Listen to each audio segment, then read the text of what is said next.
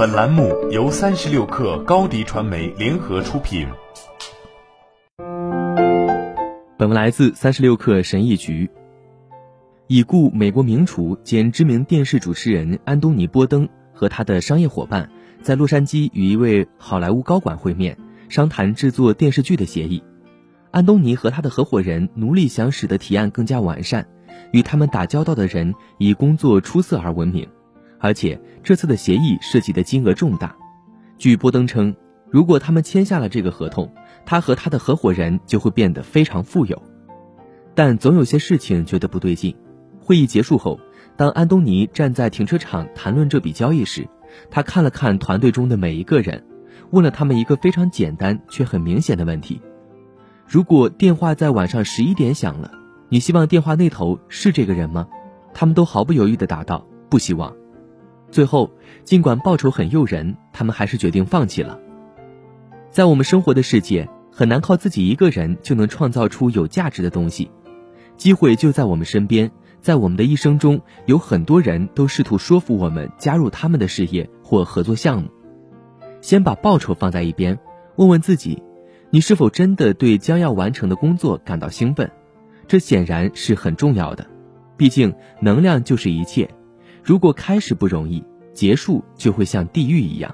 同样重要，或者说更重要的是，花同样多的时间弄清楚你对面前的人的积极和消极感受。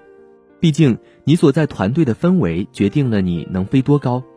如果你忽视自己内心对某人的感受，而只关注他承诺的未来，事情很少能顺利进行。下次当你考虑是否与某人一起工作，甚至是否要交一个新朋友时，想象一下。他们会在深夜打电话给你，而你又必须接电话。问问自己一个很简单的问题：如果你的电话在晚上十一点响了，你希望电话那头是那个人吗？如果你想到这里时感到不舒服，我想我们都知道这是离开的明确信号。但如果你觉得看到对方的名字时可能会犹豫，那么就值得带着这种感觉坐下来，拿出纸笔，试着弄清楚到底是什么原因让你犹豫。也许是他们过去曾经做过一些不好的事情，或许这只是一种直觉，你的风格与他们不搭。